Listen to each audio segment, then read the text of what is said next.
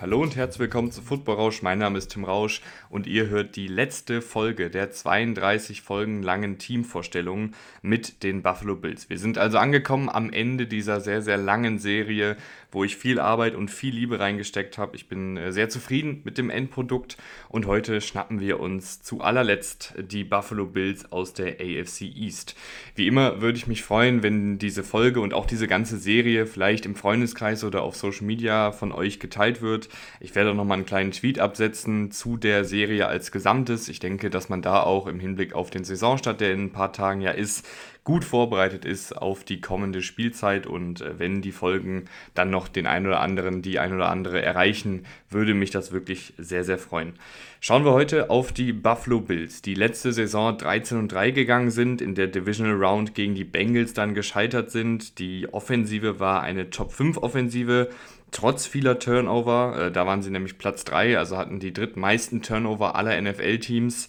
Ähm, aber die Offensive war eben so explosiv, hat so viele Punkte aufgelegt, dass das fast schon egal war äh, und man dann trotzdem in Sachen EPA pro Spielzug, in Sachen Punkte pro Spiel, in Sachen Yards pro Spielzug in den Top 5 im NFL-Vergleich gelandet ist. Die Defensive war Platz 2 in zugelassenen Punkten, Top 10 in anderen wichtigen Kategorien wie EPA pro Spielzug, wie zugelassene Yards pro Spielzug hatten außerdem eine sehr gute Red Zone Defensive und viele Turnover mit insgesamt 27.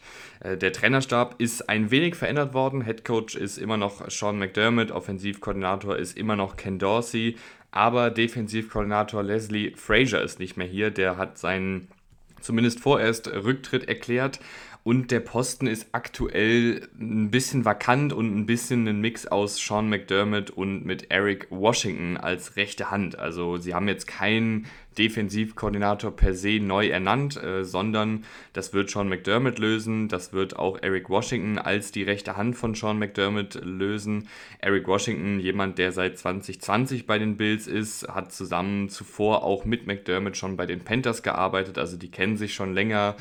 Washington kennt äh, das Bills-Team auch gut, hat hier, wie gesagt, schon einige Jahre auf dem Buckel und die werden das im Verbund lösen. Und ich glaube nicht, dass man hier einen riesigen äh, Absturz, was das Coaching angeht, merkt, weil eben auch Sean McDermott hier als Head Coach sowieso seinen ähm, Fußabdruck auf dieser Defensive schon vorher hatte und da auch mit Leslie Frazier wohl ziemlich, ziemlich eng logischerweise zusammengearbeitet hat. Also ich mache mir da keine Sorgen, dass jetzt durch den Abgang von Frazier diese Defensive äh, deutlich schlechter wird. Wo allerdings äh, vielleicht ein bisschen ähm, Grund zum Pessimismus äh, besteht, ist bei den Abgängen, weil da sind doch einige Abgänge verzeichnet worden. Du hast beide Running Backs verloren. Devin Singletary hat das Team verlassen. Naheem Heinz hat sich leider verletzt und fällt die ganze Saison aus. Isaiah McKinsey, der Wide Receiver, ist nicht mehr da und Roger Saffold in der Offensive Line ist nicht mehr da und in der Defensive, und das sind eben auch die in meinen Augen zwei wichtigsten Spieler, ich habe hier Von Miller aufgeschrieben. Er ist aktuell verletzt. Er fällt auf jeden Fall die ersten vier Spiele aus. Er hat sich ja einen Kreuzbandriss geholt im November letzten Jahres. Und man weiß einfach nicht so genau, wie schnell er zurückkommt. Es wird gemunkelt, dass man einfach vorsichtig mit ihm sein will, dass man ihn dann vielleicht auch in Richtung Playoffs beziehungsweise einfach in Richtung Saisonende komplett fit haben will, anstatt ihn jetzt verfrüht aufs Feld zu stellen. Das finde ich auch nicht verkehrt. Von Miller ist so ein Spieler, der für dieses Team, gerade wenn man dann in die entscheidenden Spiele geht, ein absoluter Unterschiedsspieler sein kann, muss aber auch erstmal zeigen, dass er wieder ganz fit ist. Deswegen habe ich ihn hier bei den Abgängen, Schrägstrich bei den Spielern, die aktuell nicht zur Verfügung stehen. Außerdem ist äh, Tremaine Edmonds nicht mehr da, der hier seit vielen Jahren bei den Bills auf Linebacker gespielt hat und das auch sehr, sehr gut gemacht hat, gerade in der letzten Saison. Den muss man also auch ersetzen. Dann schauen wir uns doch mal an, was die Bills aktuell noch im Kader rumrennen haben. Und da fängt die Diskussion wie immer an mit der Quarterback-Position und ich denke, das können wir relativ kurz halten. Äh, Josh Allen ist hier der Starter. Und Josh Allen ist eigentlich seit einigen Jahren immer noch der gleiche Josh Allen. Ein Spieler, der jedes Spiel an sich reißen kann durch seine unfassbaren läuferischen Fähigkeiten, aber auch durch seine Passspielfähigkeiten. Einer der besten Athleten, die ich auf der Quarterback-Position je gesehen habe, was so die Kombination aus Wurfkraft und äh, mobilen Fähigkeiten angeht. Der kann super viel improvisieren, der kann auch schlechte Receiver sehr, sehr gut aussehen lassen, der kann alle Bereiche des Spielfeldes bedienen und jegliche schematische Anforderungen umsetzen. Das einzige Thema, was bei ihm halt immer noch ein, ein, Thema ist, ist die Risikofreudigkeit. Das geht oft gut, das geht aber eben manchmal auch nicht gut. Deswegen waren die Bills auch sehr, sehr weit oben in Sachen Turnover. Ähm, ist halt was, was wahrscheinlich nie ganz rausgehen wird, weil er immer dieser Zocker sein wird, weil er sich alles zutraut und dann manchmal dafür auch bestraft wird. Viel mehr muss man aber, glaube ich, zu Josh Allen nicht sagen. Kann in jedem Spiel ein Unterschiedsspieler sein, ist das auch meistens und sorgt dafür, dass diese Offensive der Bills seit drei Jahren auf absolutem Top-Niveau spielt. Dahinter hat er noch seinen Namensvetter als Backup. Kyle Allen ist äh, tatsächlich vielleicht auch so ein bisschen eine, eine Light, Light, Light-Version äh, von Josh Allen. Kyle Allen auch so ein Spielertyp, der eher so ein Zocker ist, der auch mal ein bisschen Risiko eingeht, aber bei weitem nicht die die physischen Anlagen hat, die einen Josh Allen hat. Äh, Kyle Allen kennt aber hier auch den Trainerstab noch aus seinen Panthers-Zeiten von damals äh, und finde ich als Backup äh, in Ordnung. Wenn Kyle Allen natürlich längerfristig übernehmen muss, dann sieht es hier für dieses Team und auch für diese Offensive insbesondere nicht ganz so ideal aus. Schauen wir auf die Running Back Position, da hat sich nämlich ein bisschen was verändert. Ähm, du hast mit James Cook jetzt wahrscheinlich einen neuen Starter, der hat letztes Jahr als Rookie schon seine Einsatzzeit bekommen, hat das auch ganz gut gemacht, hat diese Offensive vor allen Dingen mal noch ein bisschen mehr Spritzigkeit auf der Position des Running Backs gegeben. Jemand, der einfach nochmal ein bisschen mehr Endtempo mitbringt und der vor allen Dingen auch im Passspiel dieses Jahr dann hoffentlich noch, noch mehr eingesetzt werden kann. Jemand, der gute Routen läuft, der sichere Hände hat, der auch nach dem Catch weiß, was er mit einem Ball anzufangen muss. Ähm, also kann da auch gut auf eigene Faust was rausholen. Letztes Jahr auch 5,7 Yards im Schnitt erlaufen. Also auch jemand, der da eine gewisse Explosivität mitbringt. Ähm, du hast, finde ich, auch einen ganz guten Komplementärspieler dazu mit Damien Harris, den ich sehr, sehr mag. Äh, ehemaliger Patriots-Spieler ähm, Im Gegensatz zu James Cook jetzt nicht ganz so explosiv, dafür aber einfach deutlich bulliger. Und der ist einfach jemand, der dir die toughen Yards rausholt. Der kämpft um jeden Yard, der hat eine gute Physis, der zögert nicht lange hinter der Line of Scrimmage, der nimmt einfach den Kopf runter und rennt vorweg und hat eine gute Übersicht, hat auch ein paar gute Moves drauf. Also es ist jetzt nicht so, dass der äh, jetzt gar nicht improvisieren kann und gar nicht mal auch einen Verteidiger aussteigen lassen kann. Also Damien Harris der Läufer ist wirklich sehr, sehr gut. Ähm, Im Passspiel keine super gefährliche Waffe, also einfach äh, von seinen Anlagen her kein sonderlich guter Route Runner, kann dir natürlich auch einen Ball aus dem Backfield fangen, wenn du ihn da in Szene setzen willst. Aber die beiden werden sich hier in meinen Augen sehr gut ergänzen. Ähm, ich denke, dass man bei Damien Harris logischerweise ein paar mehr Carries sehen wird. Ich denke, dass James Cook im Gegensatz zum letzten Jahr noch häufiger ins Passspiel eingebunden wird und da auch immer eine Option sein kann. Und äh, ich halte dieses Backfield einfach für ziemlich explosiv. Also gerade mit James Cook kann man da, glaube ich, schon erwarten, dass da auch ein paar Big Plays aufgelegt werden. Damien Harris kann das auch mal, wenn er einen Tackle oder zwei bricht. Ähm, und ich erwarte da einfach ein, ein solides bis gutes Backfield und in manchen Partien werden die auch ordentlich Yards sammeln. Dahinter hast du noch, äh, wenn alle Stricke reißen, einen absoluten erfahrenen Mann mit Latavius Murray, äh, der das halt seit vielen, vielen Jahren auf einem soliden bis guten Niveau macht. Wenn der jetzt natürlich hier der unangefochtene Starter wird, dann äh, wird es, glaube ich, ein bisschen schwierig, weil da fehlt es halt mittlerweile einfach ein bisschen an Explosivität, ist jetzt ja auch schon 33 Jahre alt, aber hat eben noch einen guten Körperbau äh, und hat noch ein gewisses Tempo, also der kann dir auf jeden Fall die einfachen Yards auch noch rausholen, hier so als dritter Running Back im Bunde. Man muss auch noch mal kurz über den äh, Fullback sprechen, Reggie Gilliam. Der wird auch immer ganz gerne eingesetzt. Der sieht auch seine 200 Snaps äh, Pi mal Daumen pro Saison. Ein sehr kompakt gebauter Fullback, kann mal einen Pass fangen, kann auch als Blocker hier und da mal ein paar gute Sachen machen, kann auch mal an, an der Goal-Line rein theoretisch als Läufer eingesetzt werden, wenn sie das denn wollen. Also den muss man auch hier und da mal im Auge behalten, ist aber kein spektakulärer Fullback wie jetzt ein Kyle Juszczyk oder wie ein Pat Ricard von den Ravens zum Beispiel. Blicken wir auf die Wide Receiver, wo sich ebenfalls ein bisschen was getan hat. Äh, Stefan Diggs ist immer noch die unangefochtene Nummer 1 und das auch äh, zu Recht ein Spieler, der eine tolle Chemie mit äh, Josh Allen entwickelt hat über die Jahre, der individuell natürlich auch klasse ist. Ein sehr, sehr präziser und guter Route ein schneller Spieler, ein Spieler, der auch gut hochsteigen kann und in Contested Catch-Situationen viele, viele Bälle für sich gewinnen kann. Ähm, und einfach ein absolutes Komplettpaket auf der Position ist. Dahinter wird es ein bisschen wild. Also ich glaube auch, dass man hier wahrscheinlich früher oder später schauen wird, wer sich einfach am besten schlägt. Äh, du hast mit Gabriel Davis jemanden oder mit Gabe Davis äh, jemanden, der immer mal wieder andeutet, dass er wirklich, wirklich gut sein kann. Ein großgewachsener Receiver, ein physischer Receiver, der aber gleichzeitig ziemlich agil ist und auch ein gutes Route Running hat.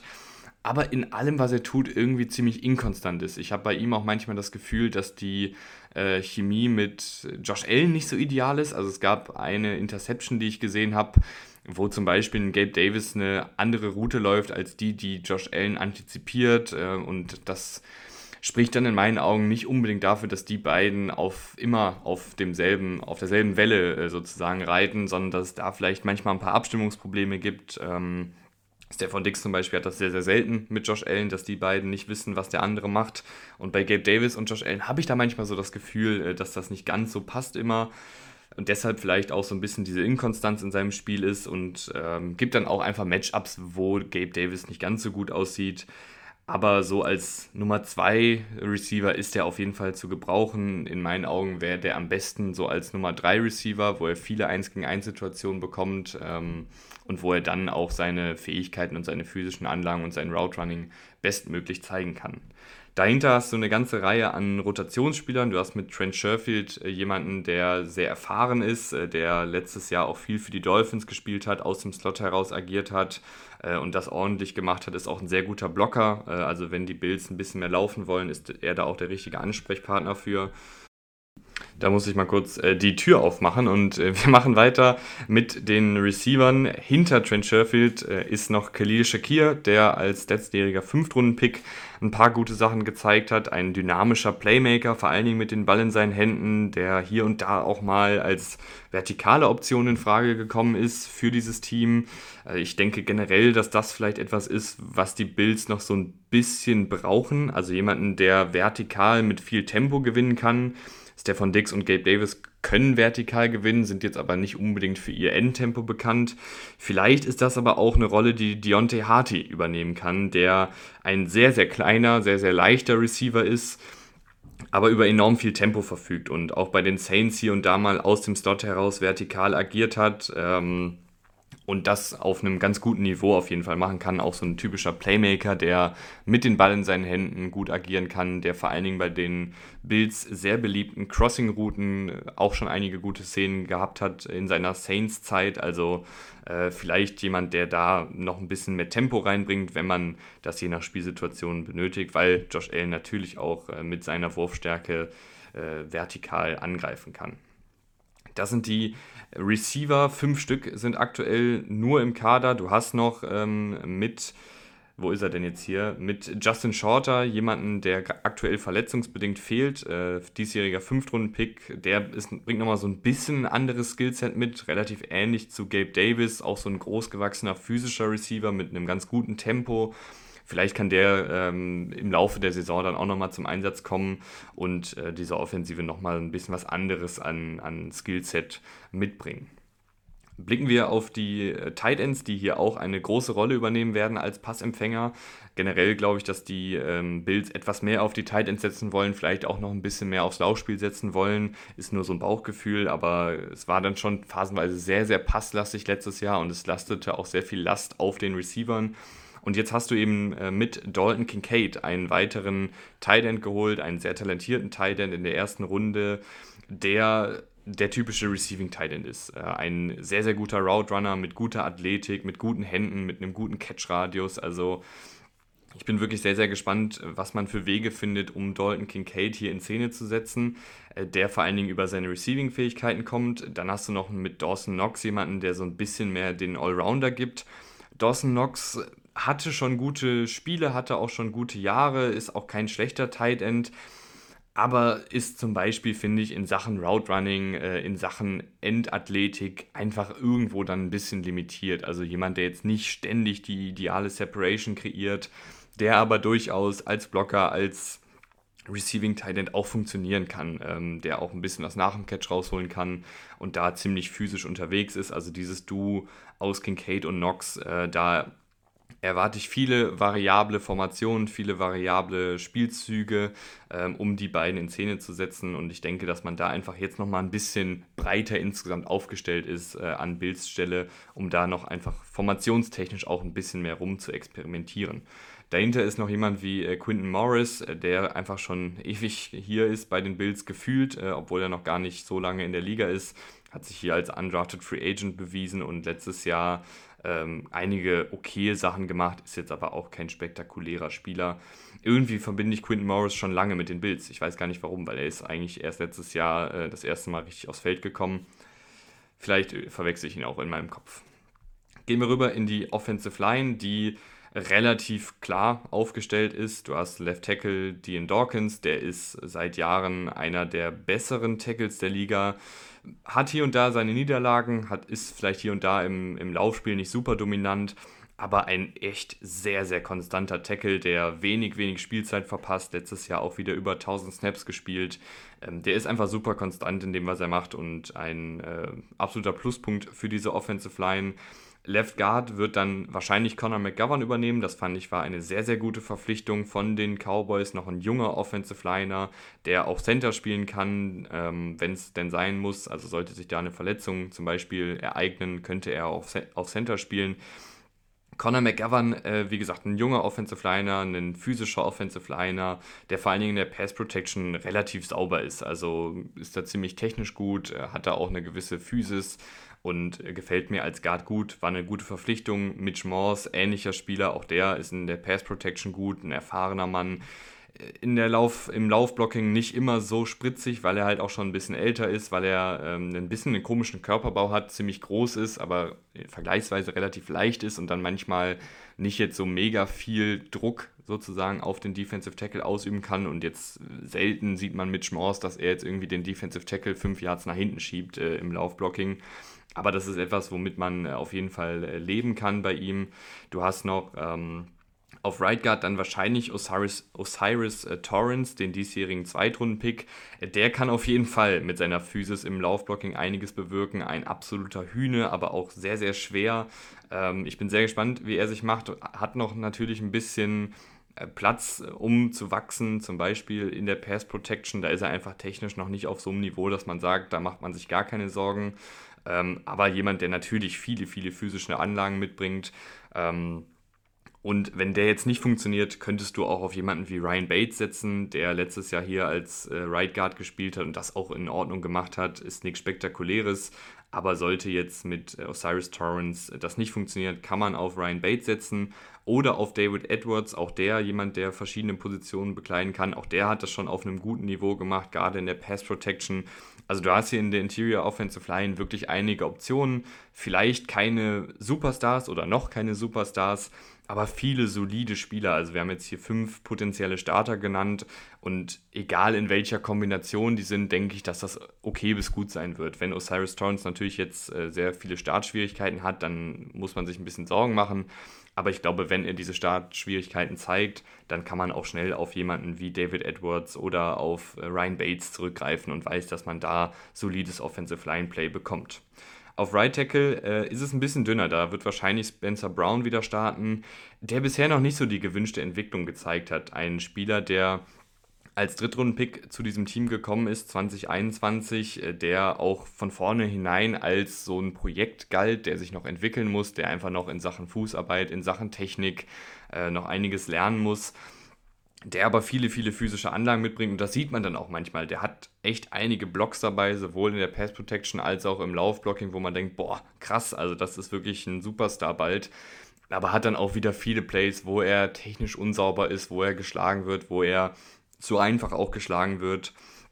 Und ich weiß einfach nicht, wie viel Entwicklung da dann noch wirklich kommt. Also vielleicht ist das so einfach ein Spieler, wo man immer nur sagt, da ist die Athletik vorhanden gewesen, aber es hat halt technisch äh, nicht gereicht am Ende. Ist auf jeden Fall eine Schwachstelle in der Offensive Line, wenn er die ganze Saison startet. Vor allen Dingen macht mir dann ehrlich gesagt ein bisschen schon Sorgen in der Offensive Line, wenn Osiris Torrance startet auf Right Guard und wenn Spencer Brown auf Right Tackle startet und beide Startschwierigkeiten haben in der Saison, dann hast du halt die ganze Seite mehr oder weniger offen. Das werden auch Defensiven schnell sehen und werden diese Seite dann wahrscheinlich überladen. Und dann kann es sein, dass da einfach sau viel Druck durchkommt. Also das muss man auf jeden Fall im Auge behalten. Ansonsten hast du ja aber auch äh, auf Tackle noch einige Spieler für die Kadertiefe, zum Beispiel Jermaine Ifedi, schon viele NFL-Jahre auf dem Buckel, solider Backup, ähm, nichts Spektakuläres, aber jetzt auch nichts Katastrophales, wenn er spielen sollte.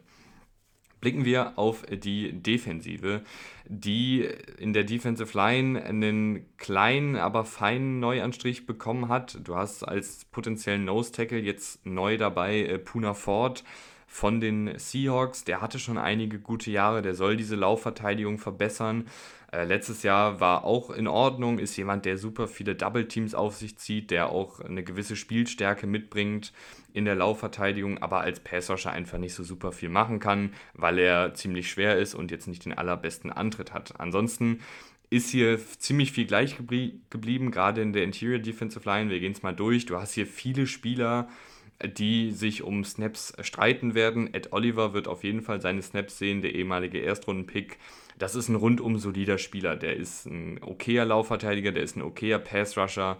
Nichts Spektakuläres, hat auch seine Spiele, wo er ein bisschen untertaucht, weil er nicht diese krassen physischen Anlagen hat äh, und weil er auch dann ein bisschen an, an Stärke eingebüßt hat, äh, beziehungsweise weil er einfach nicht so über diese Stärke verfügt für die Interior Defensive Line, sondern ja eher vom Körperbau so ein Pass-Rush-Spezialist ist hat aber, finde ich, gleichzeitig auch mit viel Technik und mit viel Ehrgeiz äh, in der Laufverteidigung einiges draufgelegt, sodass er da ein adäquater Starter ist. Äh, Daquan Jones ist dann nochmal ein bisschen gefährlicher, gerade in der Laufverteidigung, also im positiven Sinne.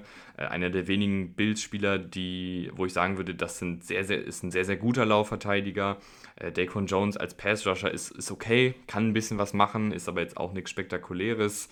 Äh, Gleiches gilt für Tim Settle, von dem ich eigentlich ein bisschen mehr erwartet hatte der aber in seiner ersten Bildsaison dann nicht so spektakulär gespielt hat. Eigentlich auch jemand, der gut in der Laufverteidigung ist, das aber bisher noch nicht so richtig zeigen konnte. Du hast noch mit Jordan Phillips jemanden, der viele Anlagen hat, aber auch nicht so super viel gezeigt hat bisher.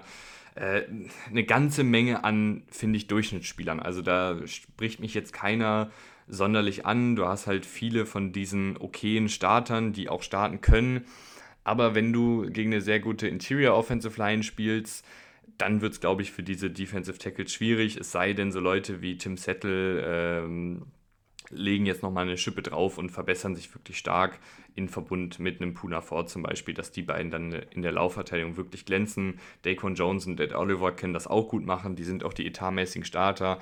Ich erwarte jetzt aber von keinem dieser fünf Jungs, dass die jetzt hier ein Spiel an sich reißen oder so, sondern das sind halt alles okaye Spieler, die haben auch alle ihre Berechtigung zu starten, aber nichts Spektakuläres. Da muss man schon dann eher auf die Edge-Gruppierung gucken.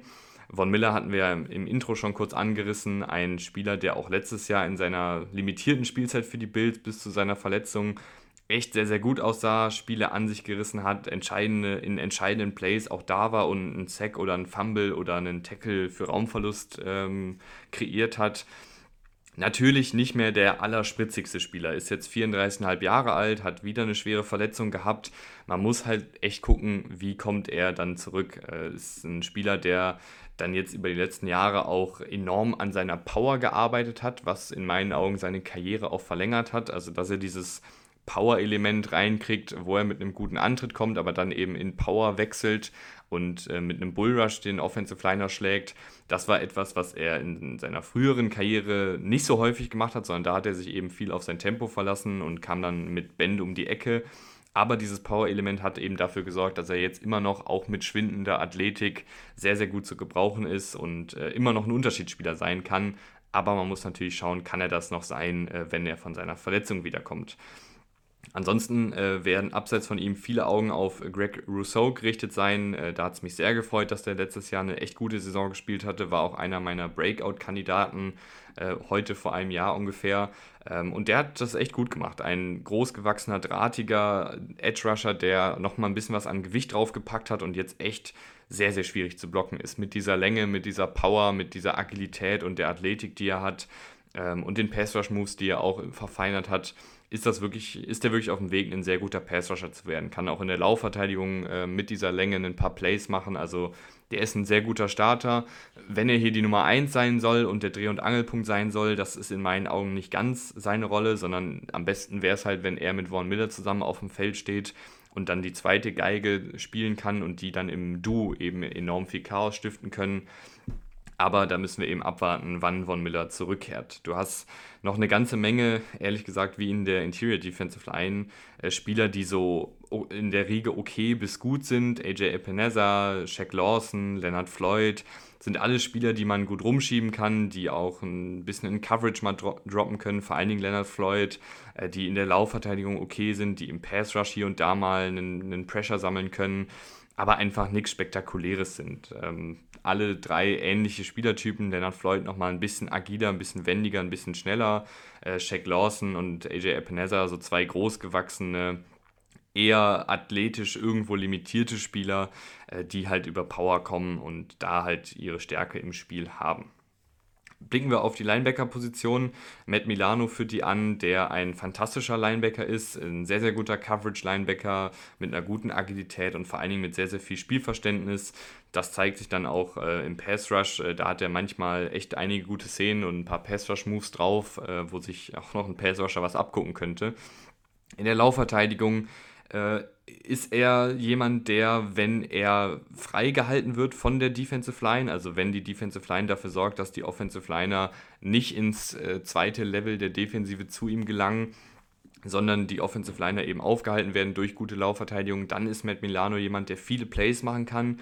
Wenn allerdings ein Guard oder ein Center in seine Richtung läuft und ihn blockt, dann macht ein Matt Milano nicht viel. Dafür ist er einfach vom Körperbau äh, nicht gebaut, dass er da ständig im 1 gegen 1 gegen irgendwelche Interior Offensive Liner agiert.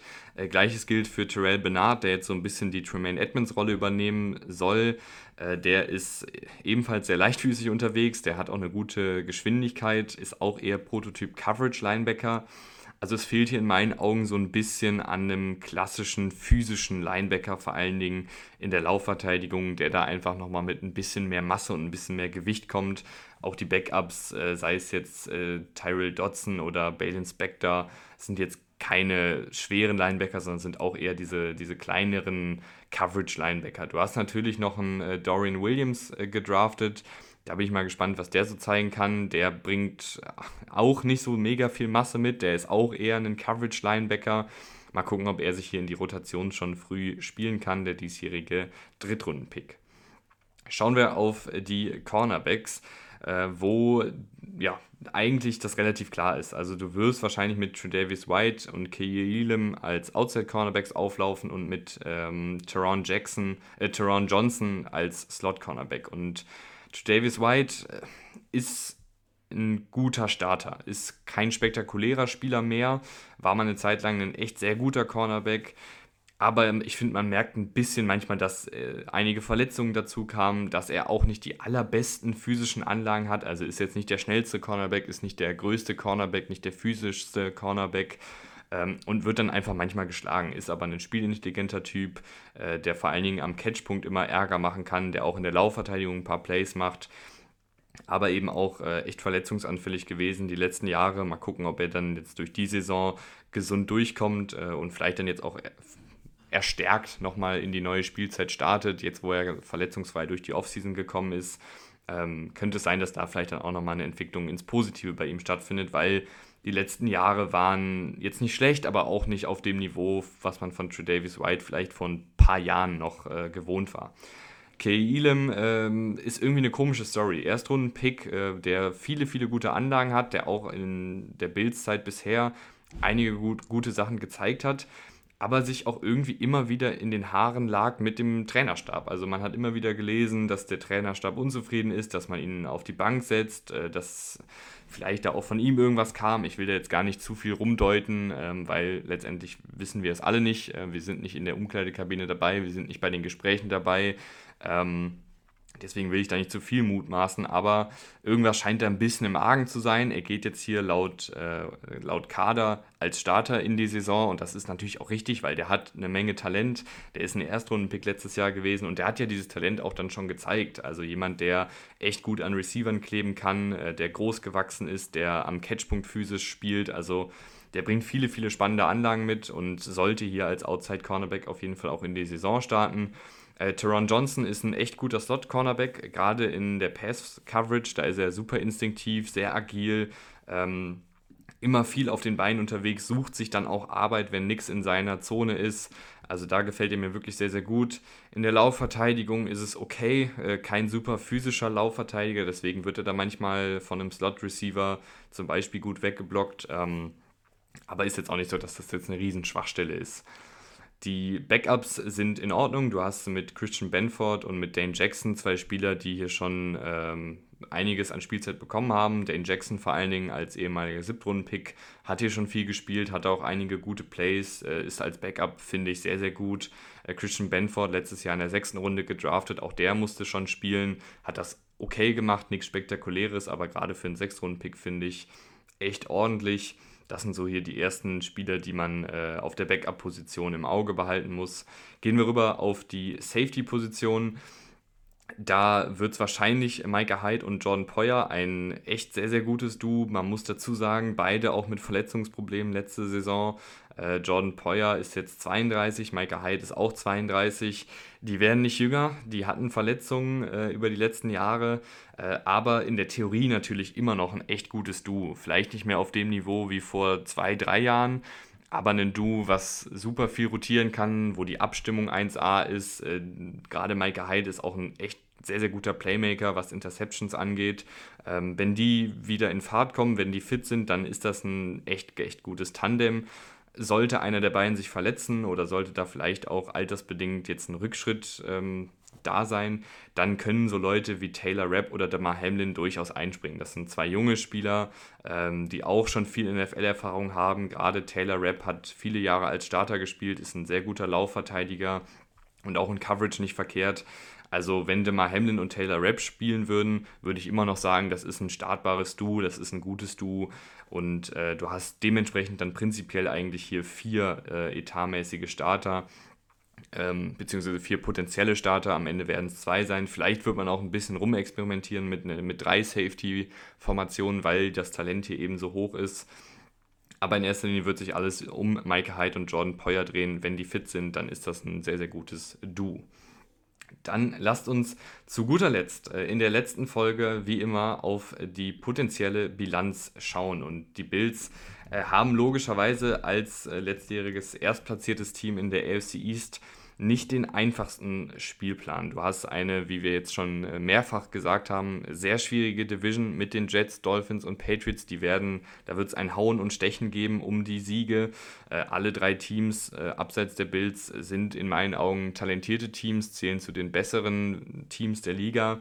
Ähm, und ansonsten triffst du noch auf Teams wie die Jaguars, du spielst gegen die Giants, du spielst gegen die Bengals, du spielst gegen die Eagles und die Chiefs und die Chargers und die Cowboys. Also das ist wirklich ein hartes Programm, gerade zum Saisonende hinaus. Die letzten sechs Spiele, ich lese es mal vor. Eagles auswärts, Chiefs auswärts, dann ähm, kommen die Bills, äh, nee, dann kommen die Cowboys, äh, dann auswärts bei den Chargers, dann kommen die Patriots und dann nochmal auswärts bei den Dolphins. Also wirklich ein harter Spielplan, gerade zum Ende hinaus. Äh, ein Team, äh, was äh, ja schon einige kleinere Schwachstellen und Fragezeichen hat im Kader. Gerade ja, Defensive Line ist in meinen Augen nicht so spektakulär. Gerade ohne Von Miller, die Offensive Line macht mir auf der rechten Seite ein bisschen Sorgen. Ähm, Cornerback könnte auch schwierig werden, je nachdem, aber ich glaube generell wird das trotzdem eine gute Defensive sein. Und die Offensive kann natürlich jedes Spiel an sich reißen. Trotzdem auch eine Offensive, die ein bisschen Turnover anfällig ist. Ähm, also da muss man immer ein bisschen drauf schauen. Trotzdem sind die Bills am Ende bei mir hier der Division-Sieger, gehen mit 11 und 6 aus der Saison raus, äh, laut Prognose, laut meiner Prognose. Lasst mich gerne wissen, was ihr davon haltet. Ich sage an der Stelle nochmal vielen, vielen Dank fürs Einschalten. Vielen, vielen Dank an alle, die hier auch nur eine Folge gehört haben von den 32 Folgen. Ich weiß, das war eine ganze Menge. Jeder zweite Tag eine neue Folge. Ähm, Wenn es irgendwen da draußen gibt, der wirklich alle 32 Folgen gehört hat, Hut ab. Also das ist echt krass, äh, wenn das der Fall sein sollte. Ansonsten freue ich mich auf eine spannende Saison mit euch. Es wird jeden Dienstag eine Power Ranking Folge geben, äh, wo wir allgemein ein bisschen über die Teams reden und dann natürlich auch spieltagsspezifisch drüber reden. Aber es soll vor allen Dingen dafür sorgen, dass man so einen übergeordneten Blick auf das einzelne Team, auf jedes einzelne Team bekommt. Und ich denke, dass wir da eine Menge Spaß haben werden und viel diskutieren können. Folgt gerne bei Twitter und Instagram für die Saison. Und äh, ich sage vielen, vielen Dank. Bis zum nächsten Mal und ciao.